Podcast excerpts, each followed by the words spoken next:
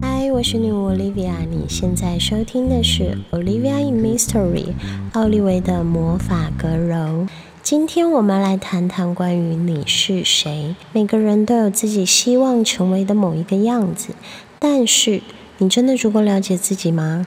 你所希望成为的模样，真的是你打从心里所希望的吗？还是说，那只是被他人的想法所框架限制住，一个被认为是你该有的样子的模型呢？我就先以我自己作为例子吧。其实，在开始录 Podcast 之前，我一直都很烦恼，关于我的广播应该要有什么样的主题，我应该要呈现出什么样的风格，才不会让我过往的客户和新的观众们觉得，哦，这不是我心目中的奥利维，或是，嗯，这跟我心目中女巫该有的形象不太一样，诶。其实我从事魔法服务已经相当长一段时间了。那长久以来，我的女巫形象已经在客户的心中根深蒂固。所以我曾经真的很担心，我的广播会不会让大家心目中既定的一个奥利维的形象就此幻灭？那这是属于我个人的偶像包袱啦。但是我想，每个人或多或少都有自己的偶像包袱吧。其实，在计划这个主题的时候，包括我在写脚本的时候，我都还在担心这件事。诶，但是我的心里有一些念头在成型，那就是我为什么要成为别人心目中所认为的女巫该有的样子呢？我就是女巫啊，难道我不应该做自己就好了吗？更何况，有些人对于女巫这个职业本身就保持着怀疑的态度。他们可能在想，这女的动漫看太多疯了吧？那面对这样可能会产生的质疑声音，你就要开始哭着否定自己了吗？不，请告诉自己，不管别人如何说、如何想，我可以决定我是谁，而不是被他人的观念所捆绑。记得。你是自己的主人，只要你想，你可以成为任何你想要成为的样子。所以不要再去烦恼别人会怎么评价你了，那样只是在浪费时间，让你没有办法去实践理想中的自己。那过去曾经有不少人告诉我说：“女巫，我不知道怎么样才能学会爱自己。”我的回答是：你不需要学啊。爱自己是每个人天生就会的。如果说你会感到困惑，那只是因为你在爱自己和在乎他人的评价之间摇摆不定罢了。可是你的人生是你自己要负起责任，别人只是出一张嘴而已啊。所以就去做你自己的选择吧，别再被社会上大家约定俗成的主流意见绑架了。如果说你仅仅是为了要讨人喜欢，却失去了真实的自己，是非常非常不值得的。好，说起来很容易，但到底实际上要怎么做呢？我这边有一个很简单的方法可以分享给大家，它可以帮助我们一步一步的去建立起一个更健康的新思维，那就是请停止去评价他人，这是当然的。你也不喜欢被他人随意评价，那么就从自己开始改变吧。事实上，当你在评价他人的时候，你就等于在认可某一些约定俗成的主流意见，你等于在认同可以用这些意见来约束他人。想想看吧，你是否曾经认可女生应该要瘦一点才更好看？下班后还愿意无条件留下来加班的员工比较认真，不情绪化的人情商更高，不上班就会饿死。等等诸如此类的观念呢？以上都只是很浅显的例子。现在，如果我们再更深入一点点的去思考，媒体上多数的女性都是属于身材比较纤细窈窕、玲珑有致的美女类型，所以只要身材不纤细窈窕，就不是美女吗？再来哦。一个愿意无条件加班的员工，和一个在上班时间内能够将时间妥善规划、有效率的完成工作的员工，你是老板，你要选谁呢？我想这些应该都很容易理解吧。然后你会发现，这其实就是一个逻辑上的谬误诶，因为生活并不是数学题啊。在生活中，当 A 加 B 等于 C 的时候，并不代表 C 减 B 也会等于 A 吧。你要记得，人生永远没有标准答案，所以非黑即白的二元对立思考模式是完全不适用的。OK，听到这里，你也许会想，我并没有这么狭隘的想法啊，而且这些跟我要成为什么样的人有什么关系啊？当然有关系喽，因为当你在用这样二元对立的思考模式去认同某一些主流观念的时候，同时你也正无意识的在用这样非黑即白的狭隘思维框架着自己，甚至是否定着自己。也就是说，当你评价他人时，同样的评价制度也正在套用你的身上，就如同被自己绑架一般。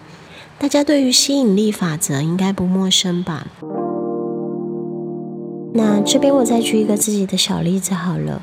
我本身很不喜欢变胖，倒不是因为我觉得胖就等于丑，没有，我没有这样觉得。但是当我胖的时候，我感觉自己的身体负担很大，因为我之前曾经胖到六十二公斤，真的是爆肥哦。那个时候我就感觉我每个动作都很辛苦，很容易疲劳，也让我的心情状况和情绪都很不稳定。所以我很不喜欢那样。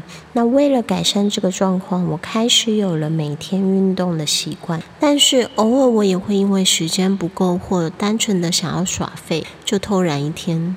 那这个时候我的内心就会有声音出现：天呐，我今天没运动，会不会变胖啊？但事实上，你就休息一天而已，并不会噗的就胖回六十二公斤啊！当然不会嘛。但是你已经无意识下的认可这个一天不运动就会胖的观念了，而且回想一下，我刚才说偶尔也会因为时间不够或单纯想要耍废就偷懒一天，注意哦，我用了偷懒。这个带有侥幸心态的一个比较负面的词汇，可是刚才你们听到的时候，并没有感到什么不妥，对吧？其实呢，在生活中，我们几乎无时无刻就像刚才那样，不断不断接收着各种不同的讯息与观念，当中充斥着恐惧、匮乏。否定等等的负面情绪，如果说你不能够有意识的觉察，那么就会陷入这些习惯性的恶性循环。虽然我们经过像刚才那样进一步的思考，你会发现事实并不是那样的。可是呢，意念上的传达其实就真的只是一瞬间的念头，而宇宙无时无刻都在接收每一个人的每一个念头啊。不用怀疑哦，宇宙并不是在你双手合十、很虔诚的说“亲爱的宇宙，我现在要向您下单，我要许愿喽”的时候才开始接收讯号，诶，而是无时无刻都在接收你的心念。而当宇宙在接收你的心念的时候，它是完全没有逻辑性的，它不会去帮你思考说，哦，其实你不是那个意思，反而会很直接的去接收到你所发送出来的讯号。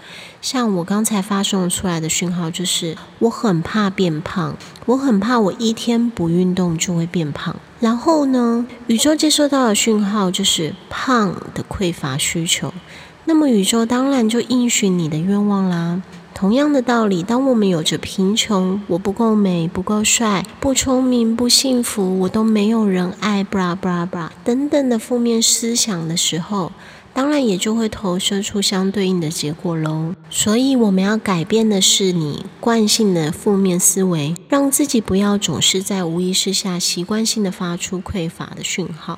要怎么做呢？就从停止评价他人开始。我前面说了，自己的人生只有自己能负责，所有人都是啊，别人要怎么选择，到底干你屁事呢？